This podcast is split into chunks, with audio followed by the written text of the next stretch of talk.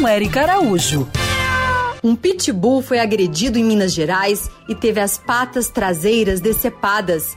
O nome dele é Sansão e de vítima esse se tornou o nome de uma lei, a Lei Sanção, que foi assinada pelo presidente da República no dia 29 de setembro, na semana passada. Uma data histórica para todos aqueles que gostam e lutam pela vida dos animais, como os nossos queridos ouvintes Renata e Saulo, de Vargem Grande. Mas o que muda com essa lei? A partir de agora, aumenta a pena para os crimes de maus tratos contra os animais. Antes, ah, era baixo o potencial ofensivo.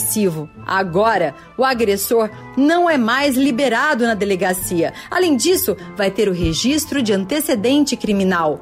Agora, aquela velha coleira apertada enforcando? Ou aquele papo de, ah, bati nele porque fiquei com raiva vai ser flagrante e o agressor vai ser levado para a prisão. Sim, cadeia de 3 a 5 anos e na pandemia aumentaram os casos de violência contra os animais. Para vocês terem ideia, segundo a Delegacia Eletrônica de Proteção Animal, até agora, só no estado de São Paulo, as denúncias aumentaram 81,5% comparado ao ano passado. E para reforçar o que são maus tratos, tudo aquilo que lesa o animal. Ficar preso direto na corrente, ficar no sol quente, não dar comida, não levar ao veterinário em caso de, de doenças e por aí vai.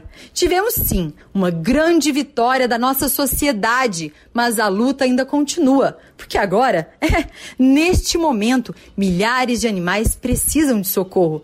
E você aí, o que pode fazer? Denuncie ao órgão competente da sua cidade. Siga essas pegadas e para saber mais sobre o mundo animal, se inscreve no meu canal do YouTube, Érica Bichos. Quer ouvir essa coluna novamente? É só procurar nas plataformas de streaming de áudio. Conheça mais dos podcasts da Band News FM Rio.